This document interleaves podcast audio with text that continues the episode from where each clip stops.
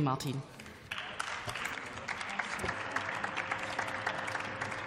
Guten Tag, Frau Präsidentin, liebe Kolleginnen und Kollegen, liebe Gäste.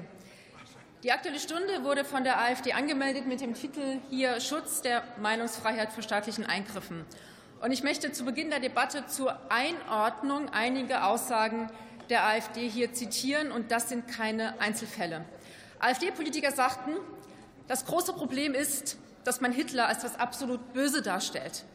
AfD-Politiker sagten, wir müssen die Printmedien und den öffentlich-rechtlichen Propagandaapparat angreifen und schwächen.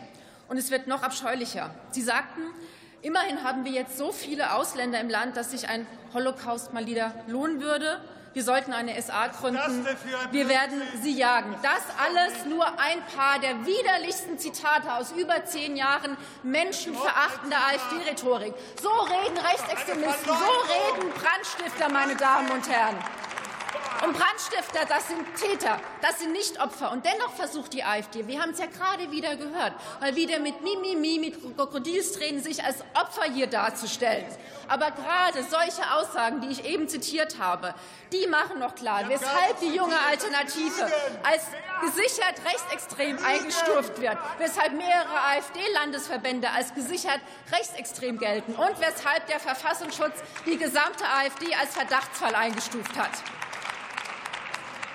Und jetzt meldet die AfD die Aktuelle Stunde heute ihr als Reaktion auf das Maßnahmenpaket von Nancy Faeser gegen Rechtsextremismus an und wittert auch mal wieder ein Ende der Meinungsfreiheit. Nein, meine Damen und Herren, das ist keinesfalls das Ende der Meinungsfreiheit mit dem Maßnahmenpaket. Ganz im Gegenteil, es ist der Schutz der Meinungsfreiheit und auch des freiheitlichen Zusammenlebens hier in diesem Land.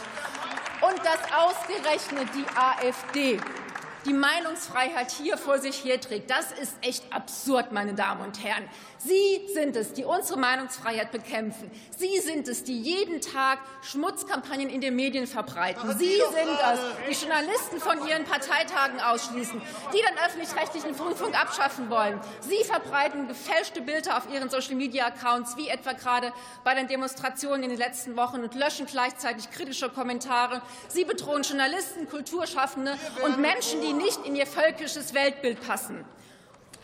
Und dennoch und das haben wir ja auch gerade wieder gehört, leider. Dass Sie hier und auch andernorts frei reden können, das zeigt doch, dass in unserem Land Meinungsfreiheit herrscht. Selbst wenn, auch wie bei Ihnen, wie bei Ihren Aussagen, die Meinung jeden Anstand missen lässt.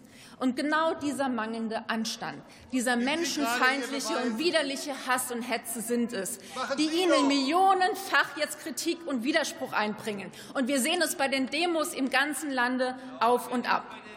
Und was Sie aber nicht verstehen oder verstehen wollen, Sie haben hier kein Recht auf keinen Widerspruch. Kritik, Widerspruch und Widerstand, das sind keine Einschränkung der Meinungsfreiheit, sondern elementarer Bestandteil von Demokratie, von freiheitlicher Grundordnung. Aber wissen Sie, wo das nicht so ist? In Russland wo ihre Freunde, wo ihre Finanzierer sitzen, in Russland, wo Oppositionelle verfolgt werden und schlimmsten Repressalien ausgesetzt sind. Das ist dort staatlicher Übergriff auf die Meinungsfreiheit, nicht unser Vorgehen gegen verfassungsfeindlichen Extremismus, meine Damen und Herren.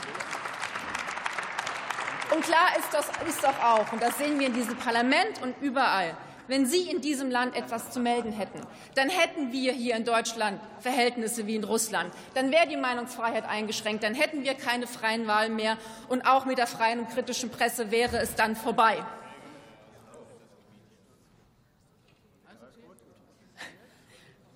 Aber das, meine Damen und Herren, das wird die überwältigende Mehrheit der Menschen in diesem Land nicht zulassen. Die überwältigende Mehrheit der Menschen in diesem Land lehnt sie, lehnt ihren Hass und ihre Hetze aus tiefster Überzeugung ab. Und wir, wir werden alles dafür tun, dass unser Rechtsstaat gestärkt wird.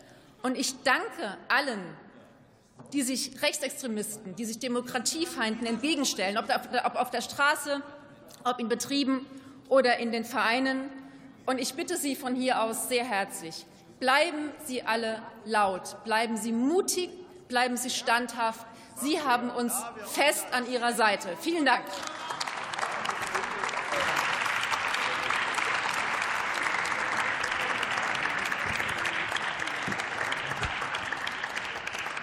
Für die Unionsfraktion ist der nächste Redner Philipp Amthor.